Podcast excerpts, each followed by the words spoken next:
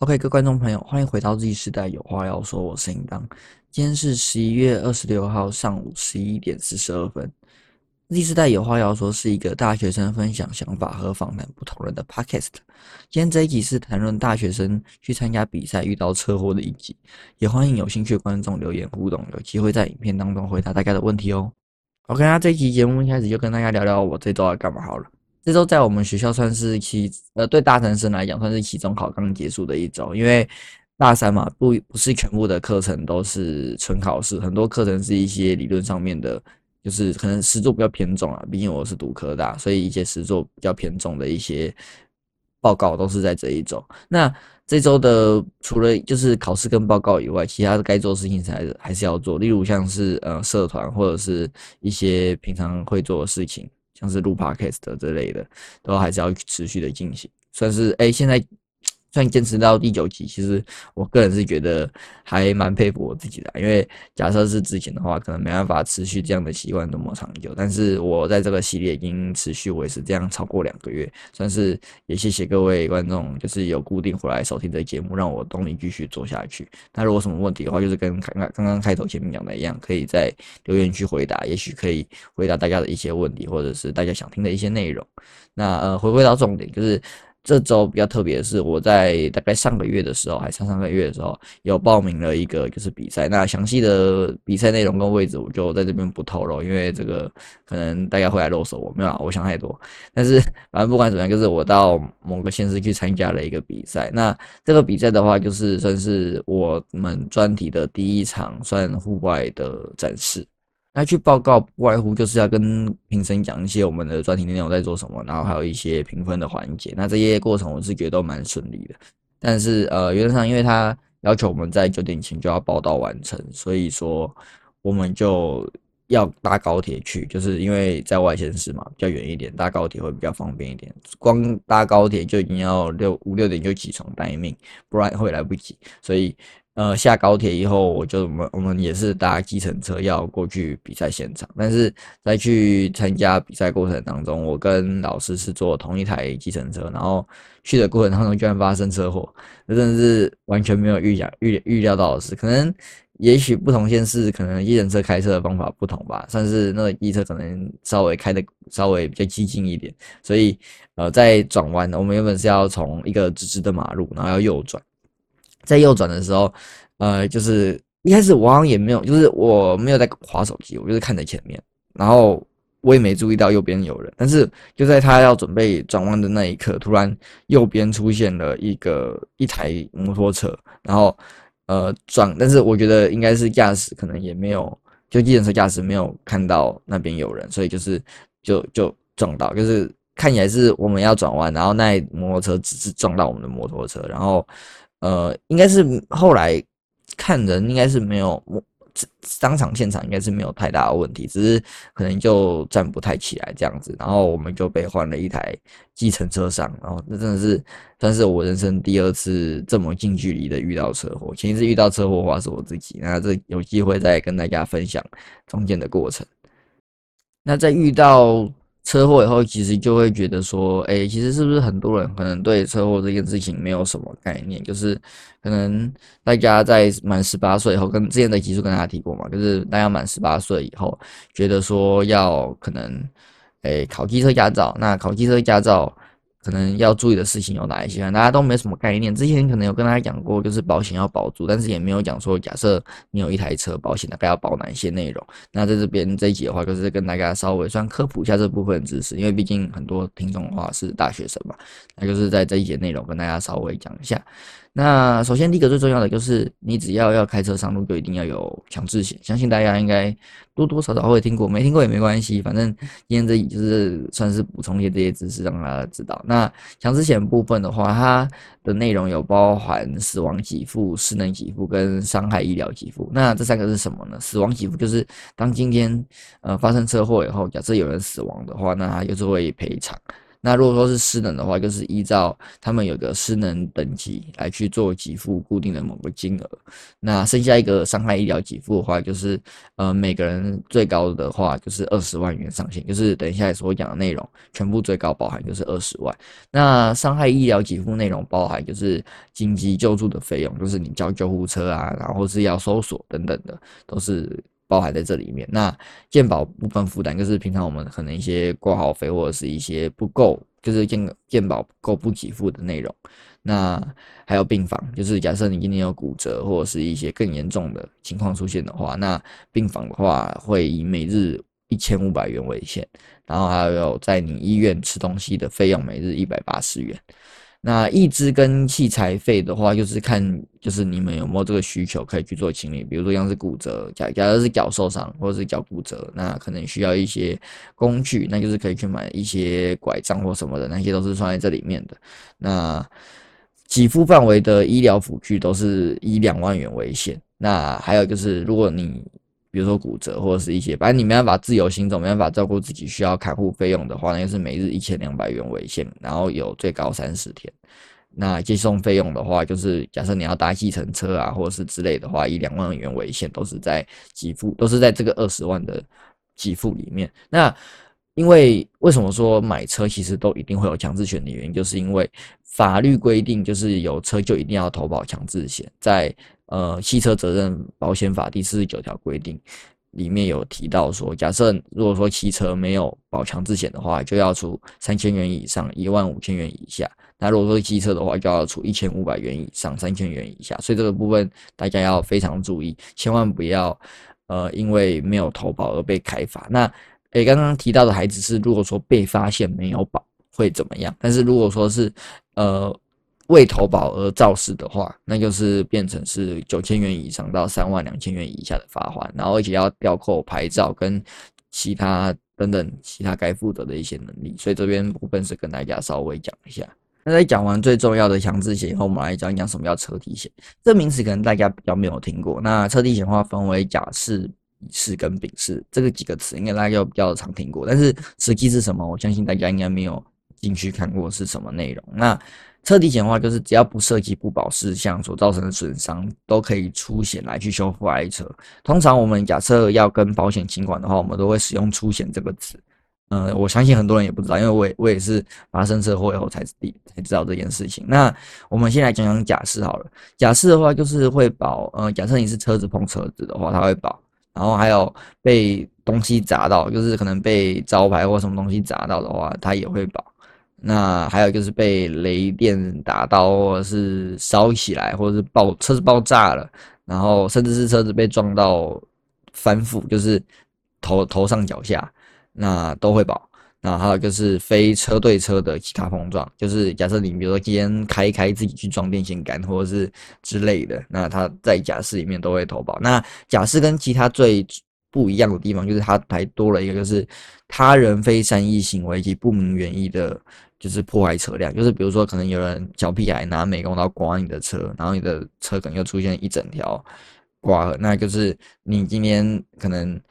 摄影就是监视器照到，如果说可能照不到，或者是照到别人是用这种方式去造成你的车子损害的话，那它都是不保的。就是人非善意啊，人非善意就是只要是人为的。故意的，然后或者是不明原因的话，甲式都会保，但是在乙式跟丙式这部分都不会保。那乙式的差距在哪里？乙式的话就是，呃，除了刚刚这个非善意行为及不明原因以外，它都保，就是非车碰非车碰车，就是你自己去撞电线杆，或者是在你在路上遇到撞到别人，或者是遇到各种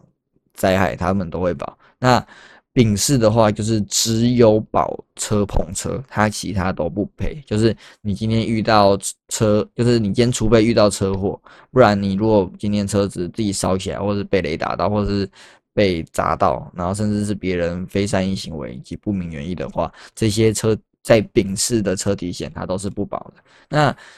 呃，了解了甲乙丙式是什么以后，我们就来讲讲就是其他不保的事项嘛。因为刚好听到，就算你保甲式也是有。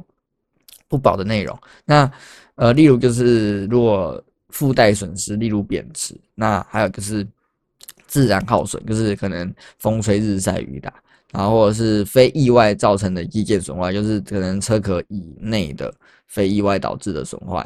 那漏水跟漏油这些它也不保，还有轮胎单独损毁，就是呃蓝轮胎如果破掉或之类的话，那车辆出租就是你把车子拿去租人家，或是有偿的载运乘客或货物。还有就是因为你被窃盗而造成的损失，跟你如果车内有放东西的话，这些车体险都是不保的。所以，呃，这件事情告诉大家的意思就是指说，如果说你保车体险，你的重点并不是在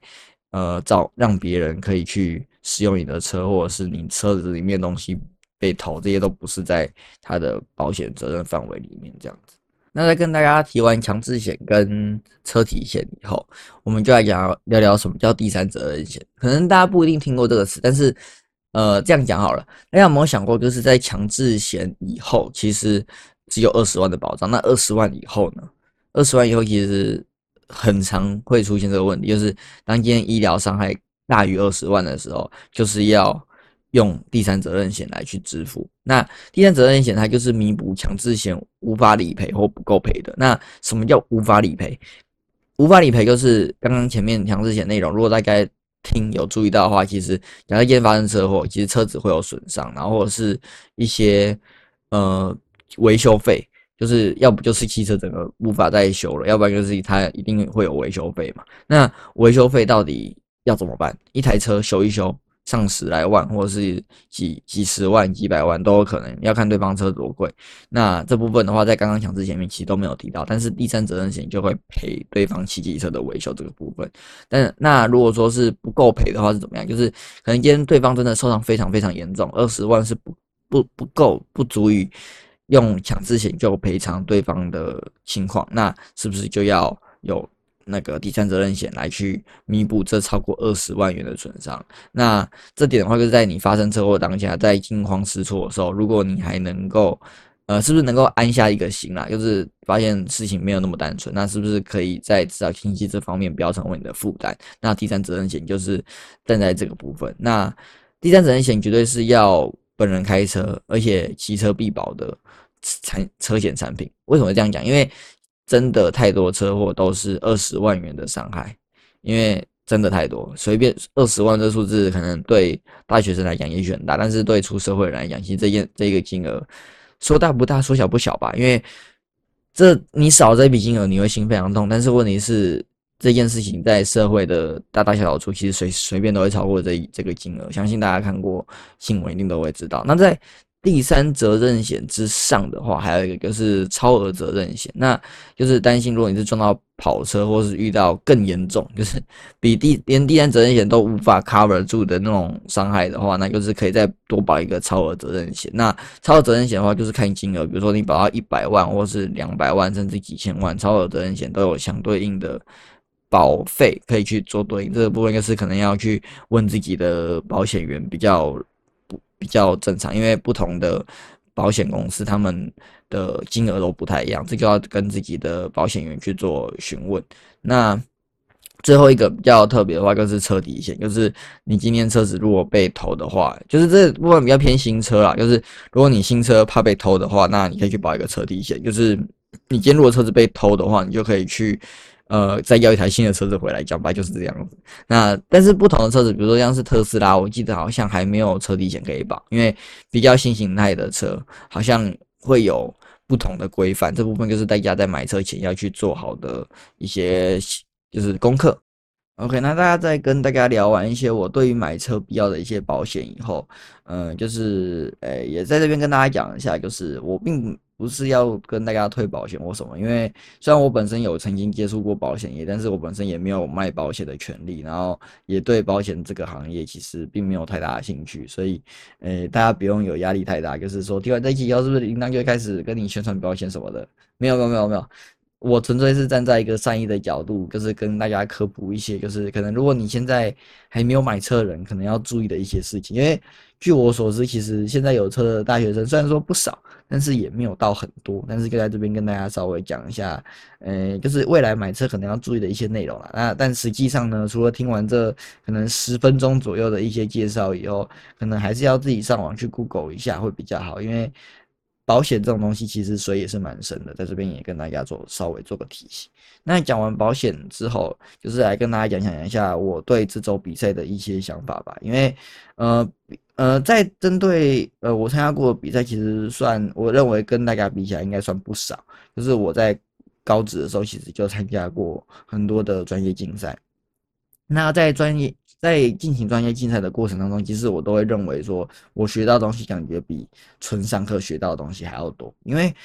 呃，上课的时候其实可能台湾教育比较偏向是一直让你重复刷题，一直刷重复的考试题目为主。那我个人认为这样的方法其实是非常非常的没有效率。虽然说它可以能适合某些人。就是可以让某些人考试考得很好，然后让某些人的学呃，就是讲理论基础相对的扎实。但是我还是认认为说，要包含一些实作，就是辅助实作，可能可以让更多的学生可以更了解这门课里面在讲什么。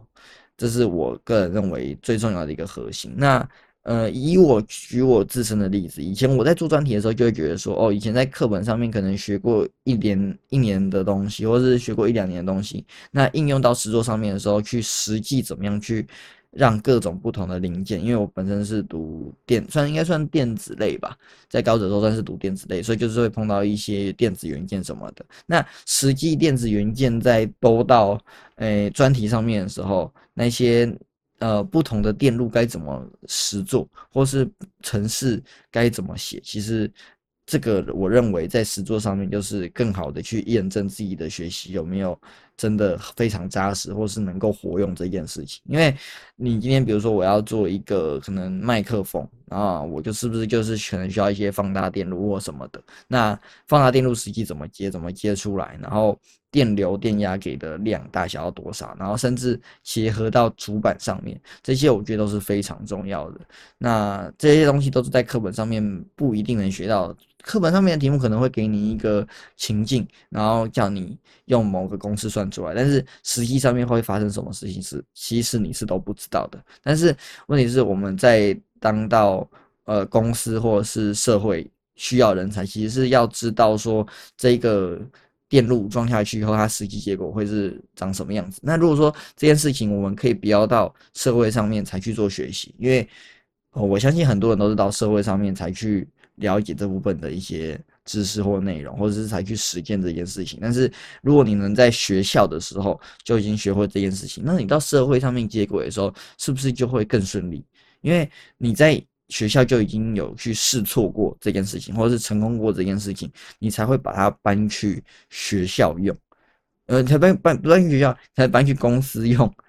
我真的每次都讲错东西。那搬去公司用，那个老板是不是就会更认为你这个人是更有经验的人？那这是我认为非常重要的一个部分。所以，呃，实作跟学术，我觉得是要并行的，是现在台湾教育非常缺乏，我个人认为非常缺乏一个部分。那更不要说，其实很多学校的资源都是垄断在一些比较高级的学校。我不好说是哪一些学校，但是就是可以看得出来，就是可能就算不是在某些学校了，在同一所学校里面也会被垄断在某些呃学生，或是垄断在某些教授手上，这点也是非常明显的。那。不是说这样不好，而是说，呃，当然先撇除掉那一些就是没有上进心的学生，就是对自己未来没有想法，然后也不会主动去利利用这些资源的学生，这些撇除在我们今天讨论范围内。但是对于就是心理，呃，可能愿意学习或是真的有心在学习的学生，他如果今天没有进到一个适合的好的环境的话，也许他也没有权利或是没有资格使用这些资源。这点我是觉得比较可惜一点点的，就是以举我自己的例子来讲好了，就是呃，像我以前在高职做专题的时候，那时候可能才几千块而已，就是呃几千块材料费都是要我们自己出，那学校的话最后补助下来好像只有一千块吧，完全跟专题上面是呃花所花费的时间精力跟所花费的呃钱都是不成正比的。但是呃，首先第一个。哎，我认为我比较 care 的是材料费，还有报名费，还有就是可能过去比赛的一个过程。因为像我们学校还要绑，就是要呃你要参加三个竞赛以上，你才能够毕业，类似这种卡你毕业的毕业门槛。那但他卡你毕业门槛，却没有给予相对应的一些补助，我觉得这是非常不合理的。这是第一点。那再来的话，就是材料费部分，材料费我认为也是蛮重要，因为很多东西是可能上千、上几万块，或者是上几百、上几，可能不会到几百万，可能上几十万的一些零件，是我们在学校里面碰到。碰不到的东西，那我们要碰到。首先，第一个就是可能你要认识一些企业行好，让你去现场去实际操作那个设备。那没有这个怎么办？那就是你可能也要自己买。那自己买几十万东西，不可能自己买嘛？因为一个大学生怎么可能会有那个能力，或者某个高中生怎么可能会有这种能力拿这种东西嘞？所以你就是要去呃跟其他地方去找寻。那如果你今天没有资源，或是没有管道去找寻的话，你可能就无法做这件事情。这是我觉得稍微比较可惜一点点的啦。那这部分是材料费，是我第二个觉得大家重要的问题。然后再来就是，如果说你今天。可能就是用学校资源，然后做出一个专题，可是你又必须要去其他地方比赛，可是你是连车钱挤出来，可能对你来讲都有困难的人的话，那这对这一位学生不是非常的不公平吗？这是我认为觉得说，诶，在各种不同学校或者各种不同阶层都会遇到同样的问题，就是钱的问题。那，嗯。这件事情其实没办法那么容易去改变，因为世界在教育界到处都需要用到钱。你要扩展各种资源，就是要从其他地方去拿钱过来，然后去拨到其他地方。我觉得这个无可奈何，没办法的事情。但是，是不是未来大家在教育方面可以更着重这个部分？是我希望未来大家在学校去做学习，或是未来当今天成为一个老师，或是能够足以影响、具有影响力的人的话，是否可以去？改变这个部分是我认为台湾教育接下来可以去思考的部分。那今天这一集的呃时间也差不多快到了。那如果说下一集有希望我听到我讲什么，可以再跟我讲。那今天这一集历史代有话要说，就差不多到这边喽。大家下一周再见，拜拜。